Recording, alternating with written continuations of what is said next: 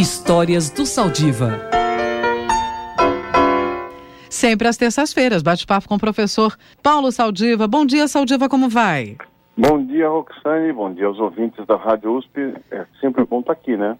É um prazer recebê-lo, sempre com histórias da nossa universidade ou personagens fundamentais na construção né, da Universidade de São Paulo. E hoje nós vamos contar Vamos prestar atenção, porque quem vai contar é o Paulo Saldiva, professor Saldiva, sobre o primeiro transplante cardíaco no Hospital das Clínicas, no HC. Isso aconteceu, vamos voltar no tempo, 1968, Saldiva.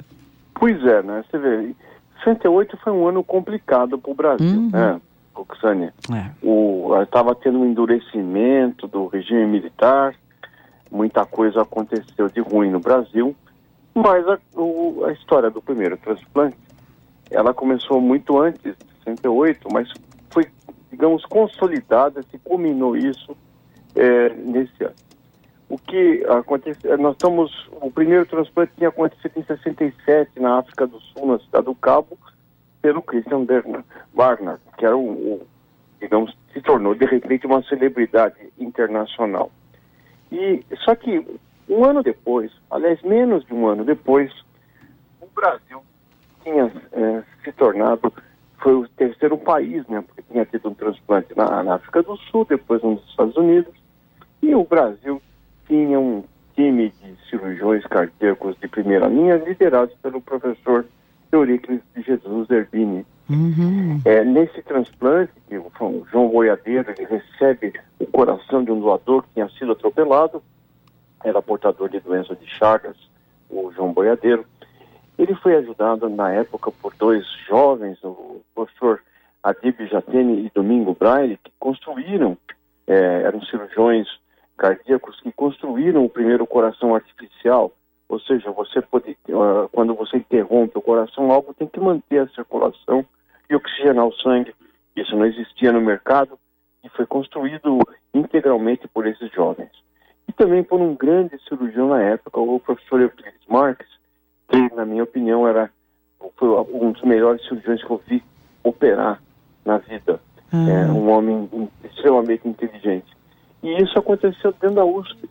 Ou seja, a USP, naquele momento, e a cardiologia brasileira, que tinha se deslocado o centro de gravidade para São Paulo, uhum. foi capaz de estar a par dos grandes desenvolvimentos e isso abriu toda uma perspectiva de cirurgias cardíacas que culminaram alguns anos mais tarde com a criação do Instituto do Coração, que é um dos institutos dos hospitais clínicas, que é um hospital associado à Universidade de São Paulo. Saldiva, estou com a capa do dia. Domingo 26 de maio de 1968, capa do Jornal da Tarde, edição extra do Estado de São Paulo, Coração trocado vai bem. Olha só, que bacana. Foram feitos um transplante de coração, um transplante de rim esta madrugada, no Hospital das Clínicas, pelas equipes dos doutores Erbini e Campos Freire. O homem que recebeu o coração, João Ferreira da Cunha, está passando bem. É ele quem aparece na fotografia abaixo. Era uma coisa que hoje a gente não existiria hoje, né? Uma, uma referência. Apareceu, do... é, apareceu doente, né? Que a coisa. Também passa bem a mulher que recebeu o rim. E olha, a foto dele aqui. Incrível, achei aqui a, a, a, a, a manchete de 1968, que deu capa no jornal Estado de São Paulo. Duplo, duplo transplante.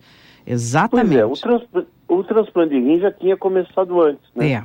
O, foi, o, também foi a liderança da, da USP. Né? É. Ah, o primeiro transplante de órgão sólido no Brasil foi feito é, no Hospital das Clínicas. E isso, depois, assim, o, infelizmente, o João Boiadeiro morreu de rejeição, porque a gente não na, na época, os médicos não sabiam como controlar a rejeição, é, que foi conseguida apenas mais no final dos anos 90, com uhum. o advento de, de, da ciclosporina. E o Zerbini volta a fazer transplantes de novo. Mas isso mostrava que, e, e que a USP sempre teve, principalmente na área de saúde, né, ela também tem uma liderança, uma coisa importante, estava ombreada com os melhores centros internacionais. Felizmente isso continua até hoje. Muito, muito, muito bacana essa história e claro que Saldiva conversa com a gente aqui ao vivo, depois a coluna nós publicamos no portal jornal.usp.br, vou até acrescentar essa capa aqui, viu? Que é um representativo da, do destaque, da importância que foi esse fato que o Saldiva está resgatando e que é parte do pioneirismo do trabalho realizado pelos profissionais aqui da Universidade de São Paulo. Pois é, Roxane, foi uma luz no ano escuro. É né? isso, uma luz e, no ano escuro, ótimo. E isso, isso mostra que, mesmo nos momentos onde o Brasil passava por muitas dificuldades, havia alguma coisa acontecendo. E vamos lembrar, é um período que tinha os festivais, né? Tá, tava, o Brasil vivia uma, uma efervescência que teve que ser sufocada lentamente através de mecanismos repressivos. Uhum. Bela história. Sempre às terças-feiras, aqui com a gente ao vivo, professor Paulo Saldiva. Obrigada, Saldiva. Boa semana e até a próxima terça. Se Deus quiser. Um abração, Roxane, e um abraço aos ouvintes. Um abraço.